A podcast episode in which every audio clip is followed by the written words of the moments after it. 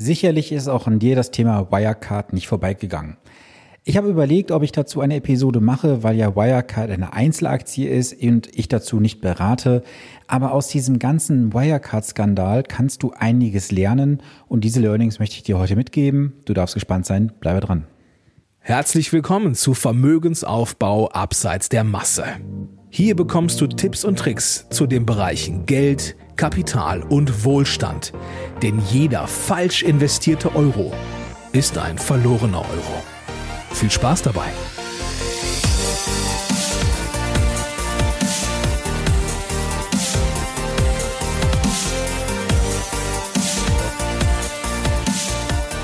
Es ist Montag und Zeit für eine neue Podcast-Episode. Schön, dass du eingeschaltet hast. Mein Name ist Sven Stopka und ich bin dein Finanzexperte und unterstütze jeden Tag Menschen dabei, bessere und solidere Entscheidungen bei ihren Finanzen und Investments zu treffen. Dabei geht es um die Bereiche Vermögensaufbau, Vermögenssicherung und Vermögensstrukturierung. Das alles ohne Provisionsinteresse, denn ich arbeite als echter Honorarberater. Du hast es sicherlich auch in den letzten Tagen in den Medien mitbekommen, die Wirecard hat Insolvenz angemeldet.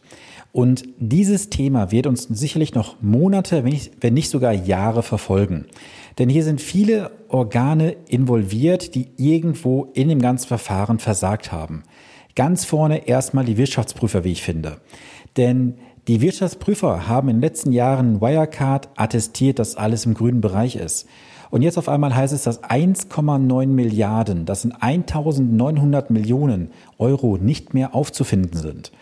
Und natürlich ist auch die Frage im Raume, was hat die BaFin damit wirklich am Hut und wo hat die BaFin geschlafen? Denn die BaFin ist ja so mein, ja, ich sag mal, vielleicht auch zumindest meine Aufsichtsbehörde, unter der ich dann beaufsichtigt werde. Und die BaFin hat ja auch in vielen Bereichen schon geschlafen. Ich meine, nehmen einfach mal das Beispiel BWF Stiftung seinerzeit, Pimgold und viele andere Unternehmen, die Kundengelder eingesammelt haben, wo heute nichts mehr von da ist. Aber lass uns heute mal gar nicht so auf das Thema BaFin und Wirtschaftsprüfer gehen, sondern ich möchte einfach mal die Learnings aus diesem ganzen Wirecard-Skandal mit auf den Weg geben und was wir daraus lernen können. Denn es ist ja so, dass ja bei Wirecard seit vielen Jahren schon gewisse Probleme bestanden. Es gab Probleme mit dem Jahresabschluss und seit zwei Jahren ist ja die Wirecard-Aktie bei vielen Aktionären sehr, sehr beliebt gewesen. Ich kann mich noch erinnern, vor einigen Wochen habe ich mit Menschen gesprochen, die bei mir investiert haben, aber einen Teil ihres Geldes bei Wirecard in Aktien drin lassen wollten, weil sie da in den letzten Jahren sehr gute Erträge gemacht haben. Und sie waren auch von diesem Unternehmen überzeugt, aber haben sie sich mit diesem Unternehmen wirklich komplett beschäftigt? Das ist ja das, was ich auch immer wieder sage. Du kannst dich einfach nicht auf diese Zahlen, die du veröffentlicht siehst, verlassen, denn du musst sehr, sehr viel tiefer reingehen, dieses Unternehmen analysieren, Kennzahlen ausrechnen und vieles mehr. Und so bitter es ist für jeden einzelnen Anleger, der jetzt Geld verloren hat, viele haben auch wirklich zu Recht verloren, muss ich ganz ehrlich sagen. Denn wenn du mal überlegst, warum sind die meisten Wirecard eingestiegen? Erstmal ist Wirecard vor gut zwei Jahren in den DAX aufgestiegen, hat einen riesen Hype mitbekommen und viele sind einfach dort dann investiert gewesen, weil sie gedacht haben, jetzt vielleicht noch günstig einsteigen zu können. Der ein oder andere Investor hat sicherlich auch einen guten Reibach gemacht, gar keine Frage. Aber viele haben sich jetzt wirklich die Finger verbrannt und das wird auch für die nächsten Jahre noch einige Schattenseiten auf sich bringen oder mit sich werfen. Was kannst du jetzt aus dem Fall Wirecard lernen? Also, wenn du investiert gewesen bist und hast jetzt Verluste gemacht, darfst du dir keine Vorwürfe machen. Das ist ganz, ganz wichtig. Denn schau dir mal die Fakten an. Du hast bei einem Unternehmen investiert. Warum hast du dort investiert? Wo hast du vielleicht den Fehler gemacht? Schau dir wirklich an, welche Learnings du aus deinem persönlichen Investment, was du dort getätigt hast, ziehen kannst und lerne für die Zukunft daraus. Und schreibe dieses Geld, so bitter es vielleicht klingt, auch als Lehrgeld ab. Denn ich selber habe in der Vergangenheit auch mal Erfahrung gemacht mit gewissen Geldanlagen, die nicht funktioniert haben. Und ja, ich habe auch mein Lehrgeld bezahlt. Und das war auch nicht ganz ohne gewesen. Du solltest für dich einfach mitnehmen, jeder muss lernen, auch du. Punkt. Nicht mehr und nicht weniger. Was ich jetzt persönlich sehr, sehr schade finde, ist, dass dieses Thema Wirecard, weil Wirecard ist eine mit der beliebtesten Aktien der Deutschen gewesen im Einzeldepot oder im Aktiendepot, im Einzelwertbereich, dass jetzt die Aktienkultur, die wir eh in Deutschland nicht haben, nachhaltig geschädigt wird. Denn was strahlt jetzt dieses Thema Wirecard wieder aus? Aktien sind Teufelswerkzeug, du kannst Geld verlieren, Aktien ist nichts für den Kleinanleger und mach besser wieder irgendwas sicheres, da verlierst du kein Geld. Das darf jetzt auf jeden Fall nicht passieren nachhaltig. Denn ich persönlich glaube einfach, dass dieses ganze Thema gerade um Wirecard, die Aktienkultur dermaßen schädigen wird hier nachhaltig, dass wir viele wieder sehen werden, die sich jetzt aus dem Aktienmarkt verabschieden werden und wieder auf die Seitenlinie gehen werden. Und das darf nicht passieren. Denn die Aktien sind immer noch ein sicheres und kluges Investment, wenn du halt gewisse Grundregeln beherrschst. Und ich nehme diese Episode jetzt auch am 26.06. auf um halb zehn abends. Warum nehme ich die heute Abend auf? Weil ich heute Abend meinen Online-Vortrag gehalten habe, zu dem ich auch in der letzten und vorletzten Episode eingeladen habe. Der Vortrag war auch nach meinem Dafürhalten gut besucht gewesen. Es war ein gutes Publikum. Und da habe ich auch wieder über das Thema gesprochen, warum man nicht in Einzelaktien investieren sollte, sondern in breit gestreute Investmentfonds und das mit gewissen Parametern, worauf man achten sollte warum man jetzt nicht der Massen folgen sollte, was Kosten ausmachen bei der Anlage und, und, und. Und das ist so für mich einfach das Thema, was ich hier nochmal kurz anschneiden wollte.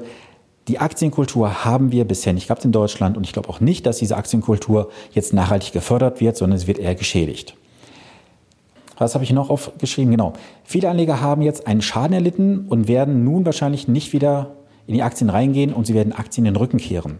Das hatte ich gerade gesagt und ganz, ganz wichtig, wenn du betroffen bist, tu mir bitte einen ganz, ganz großen Gefallen. Spreche nicht in deinem Umfeld darüber, dass Aktien schlecht sind. Denn du hast die Erfahrung gemacht, dass Aktien für dich jetzt vielleicht ein Verlustgeschäft gewesen sind. Aber animiere bitte andere nicht dazu, jetzt mit deinen Erfahrungen aus ihren eigenen Investments herauszugehen, sie zu verunsichern und vielleicht dann dazu zu bringen, auf die Seitenlinie zu gehen und dann in irgendwelche sinnlosen Zinsprodukte zu investieren. Tue das bitte nicht.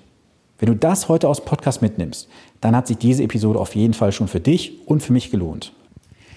Denn für mich ist es ganz, ganz wichtig. Ich habe das Ziel, ich möchte Deutschland nachhaltig verändern. Das kann ich nur erreichen, wenn ich dieses fundamentale Wissen, dieses Basiswissen, nenne ich es mal, auch rausgebe. Und dazu gehört auch, dass du bitte dich an deine eigene Nase fasst und deine Meinung nicht auf andere überträgst. Denn jeder macht seine eigenen Erfahrungen. Und nur weil du eine Erfahrung gemacht hast, die negativ gewesen ist, muss es nicht heißen, dass jemand anders diese negative Erfahrung auch macht. Und was ja auch sehr, sehr häufig vorkommt, das habe ich jetzt auch wieder diese Woche erlebt, dass einfach unterschieden wird zwischen Einzelwerten und Fonds. Natürlich hast du bei Einzelwerten das hohe Risiko der Insolvenz, wie jetzt bei Wirecard. Bei Fonds hast du auch das Risiko der Insolvenz. Jedoch ist dein Geld viel, viel breiter gestreut.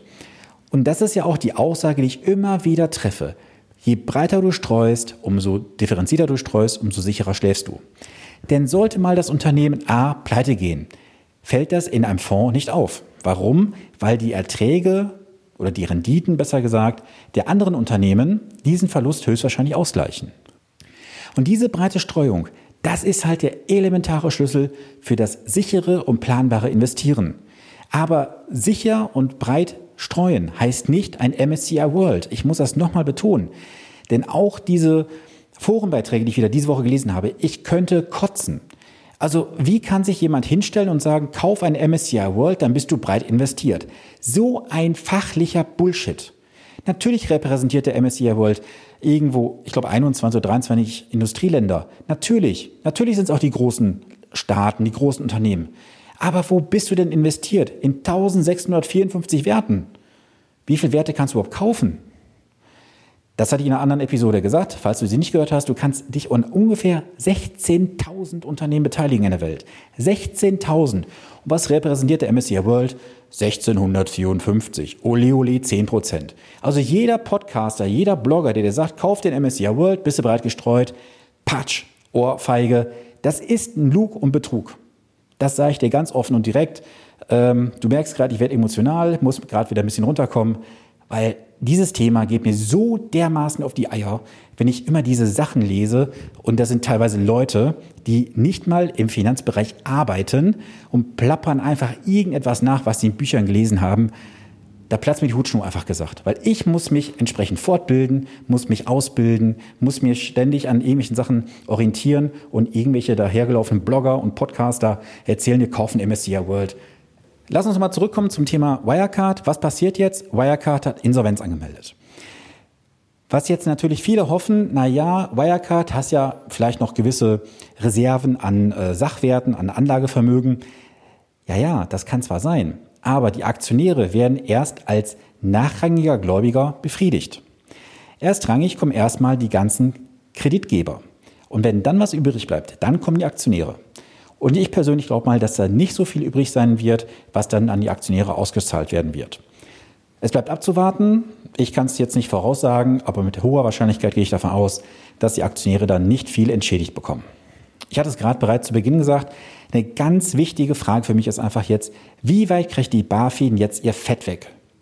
Und Felix Hufeld, der BaFin, hat öffentlich eingeräumt, ja, sie haben einen Fehler gemacht oder sie haben geschlafen. Irgendwas hat er da äh, gesagt in der Art und Weise, ich kann es jetzt nicht genau zitieren. Auf jeden Fall hat der Fehler eingeräumt.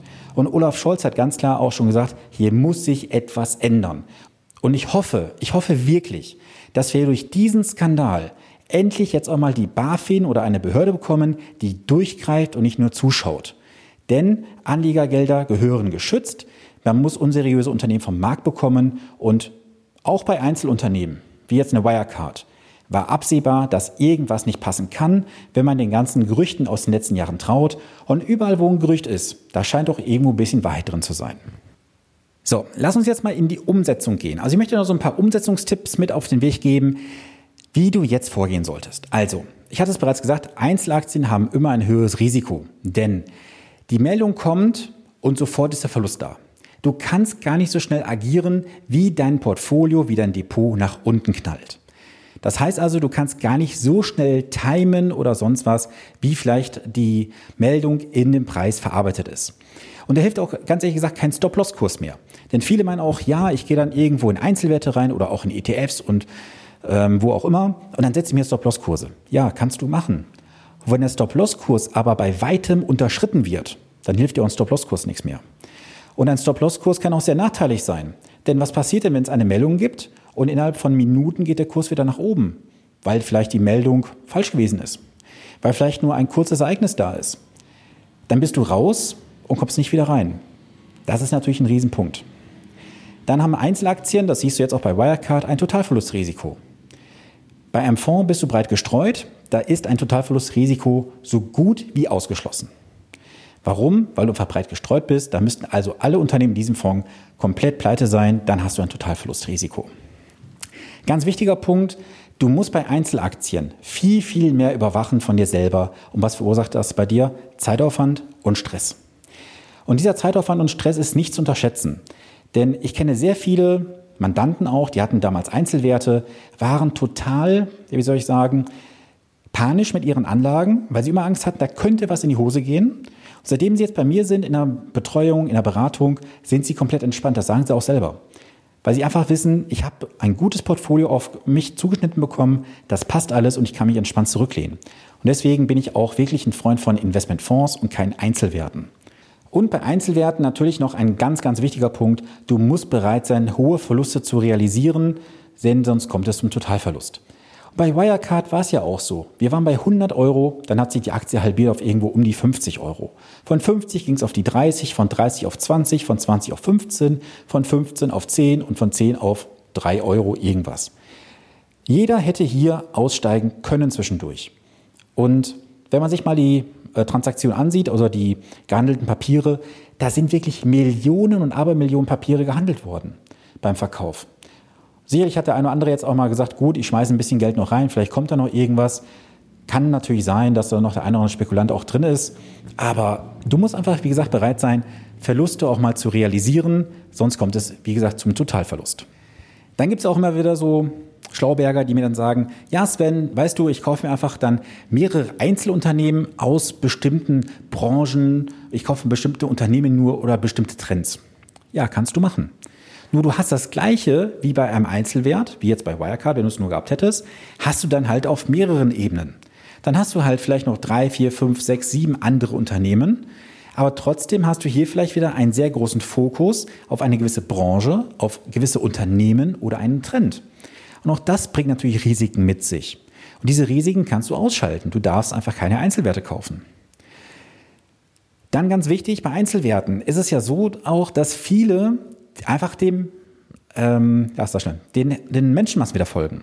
Das heißt, sie folgen der Masse, weil man dann sagt, ja, Wirecard ist zu Beginn, zu Beginn gut gelaufen, ihr habt gute Kursgewinne gemacht, ähm, ja, ich steige jetzt auch mal ein. Und ich kenne auch wirklich zwei Fälle. Das ist so gewesen. Der ist bei Wirecard eingestiegen, weil ein Kegelbruder einen guten Ertrag gemacht hatte. Und ich weiß auch, die beiden sind noch investiert gewesen, bevor es zum Kursrutsch kam von 100 auf 50. Und damit ist der Verlust auch natürlich vorhanden gewesen. Ich weiß nicht, wo sie jetzt ausgestiegen sind am Ende des Tages. Das werde ich mal in Erfahrung bringen. Aber ganz klar auch, du musst halt dich von diesen Massenphänomenen verabschieden, wenn jemand sagt, das ist gut gelaufen. Das ist für ihn gut gelaufen, aber nicht für dich. Dann noch ein wichtiger Aspekt. Einzelwerte sind häufig vom Risikomaß her außerhalb deiner persönlichen Grenze. Denn du musst einfach auch darüber dir im Klaren sein, dass Einzelwerte natürlich ein deutlich höheres Risiko haben als Fonds. Ähm, das kannst du ja aus den ganzen Aspekten von gerade einfach entnehmen. Das sind die ganzen Aspekte, ähm, die ich bereits genannt hatte. Von daher das nochmal kurz als Hinweis. Und auch wenn Fonds in gewisse Unternehmen groß einsteigen, dann hat das nichts damit zu tun, oder auch größere Investoren, dass dieses Unternehmen ein Garant ist für eine Sicherheit oder eine Garantie, dass es gut laufen wird. Denn auch ein Fondsmanager, auch ein großer Privatinvestor kann sich mal vertun und kann sehr, sehr deutlich daneben liegen. Also das musst du dir bitte auch im Klaren sein. Nur weil da jemand sagt, das ist gut, ich kaufe das jetzt in einer großen Stückmenge oder ein Fonds, heißt das nicht, dass es für dich auch wirklich passend sein muss. Dann habe ich mir noch notiert, du musst einfach die Warnungen auch sehen. Schau mal, wenn du einfach mal Wirecard äh, Ad-Hoc-Meldung eingibst oder Wirecard-Berichte. Es gab über Jahre hinweg Meldungen, dass bei Wirecard irgendwas nicht passen kann. Wie oft ist denn der Jahresabschluss hinausgezogen worden? Alleine das waren schon so viele Meldungen, wo ich persönlich gesagt hätte, oh Gott, das geht gar nicht, ich steige mal lieber aus, weil einfach das Risiko viel zu hoch ist. Aber du musst einfach Warnungen, wenn sie da sind, auch mal für dich bewerten und überlegen, was mache ich jetzt? Es kann sein, dass du zum richtigen Zeitpunkt aussteigst, dass du dein Geld sicherst. Es kann auch sein, dass du aussteigst und der Kurs geht nach oben über kurze Zeit. Du musst einfach mit dem Ergebnis leben. Nur du musst abwägen, was ist mir lieber? A oder B? Ich kann es dir nicht sagen, das musst du für dich selber letztendlich ähm, ausmalen. Dann noch dieser Hinweis am Ende, das fällt mir gerade so spontan ein, diese Träume vom großen Gewinn. Ähm, es gibt ja bei Facebook und bei Instagram auch diese ganzen, ich nenne sie mal Milchbubis, die sich da hinsetzen und wollen dir dann einen erzählen, wie sie dann erfolgreich beim Traden gewesen sind, wie sie in vier Wochen 5000 Euro Gewinn gemacht haben oder wie man regelmäßig 2,5 Prozent die Woche macht. Ja, das ist vielleicht mal ein Erfolgserlebnis. Und wenn diese Personen noch so erfolgreich sind, Warum wollen sie dir jetzt diese Strategie verkaufen und damit Geld machen? Frag dich das doch einfach mal. Bei jedem Erfolg stehen auch mindestens x, Erfolg, x Misserfolge, so rum ist richtig, irgendwo im Hintergrund. Denn was bringt es dir, wenn du mal vielleicht ein oder zwei Trades richtig gut gemacht hast, vielleicht einmal drei, vier in Folge, danach aber nur noch verlierst? Wie viel hast du denn im Vorfeld ausgegeben, um vielleicht mal einen Ertrag zu machen? Es ist natürlich schön, wenn du vielleicht sagst, hey, ich habe mal 5000 Euro plus gemacht. Hast du denn auch vielleicht die 20.000 Euro Verlust im Vorfeld mal dagegen gestellt? Das sind so Sachen, die du einfach mal mit auf den Weg nehmen solltest, wenn du dich mit diesem Thema beschäftigst. So, das soll es für heute gewesen sein und natürlich ein ganz wichtiger Hinweis. Ich habe auch wieder Bock, im nächsten Monat ein Online-Event durchzuführen, wo ich dir einfach mal so diese grundlegenden Dinge mit an die Hand gebe, wo du auch lernst, auf welche Faktoren es beim Investieren ankommt. Ich habe noch keinen Termin dafür auserkoren, aber ich werde auf jeden Fall nächsten Monat noch ein Event dazu machen. Und wenn du sagst, du möchtest dabei sein, dann schreib mir gerne auf Instagram oder Facebook. Meine Profile findest du in den Shownotes verlinkt. Dann schreib mich gerne an, dann nehme ich dich mit auf die Liste und würde dich dann auch direkt kontaktieren, wenn ich dann einen Termin ausgesucht habe. Und wenn du sagst, wenn ist zwar super, aber ich möchte eine Abkürzung haben, dann kannst du gerne auch ein Strategiegespräch bei mir buchen. Und zwar zwischen 30 und 45 Minuten werden wir uns deine persönliche Situation ansehen. Wir sprechen deine Herausforderungen und ich gebe dir hier und da Tipps mit auf den Weg. Das haben bereits viele von euch genutzt. Und wenn du sagst, das möchtest du auch haben, dann gehe jetzt auf www.finanzpodcast.de slash Termin, buche dir dort dein kostenloses Erstgespräch mit mir, dann schaue ich mal, inwieweit ich dich unterstützen kann. Jetzt wünsche ich dir auf jeden Fall erstmal eine gute und vor allem erfolgreiche Woche. Bleibe gesund, genieße das Wetter, das hoffentlich noch warm und sonnig ist. Und wir hören uns dann am nächsten Montag wieder. Viele Grüße aus Ahaus, dein Sven Stockter.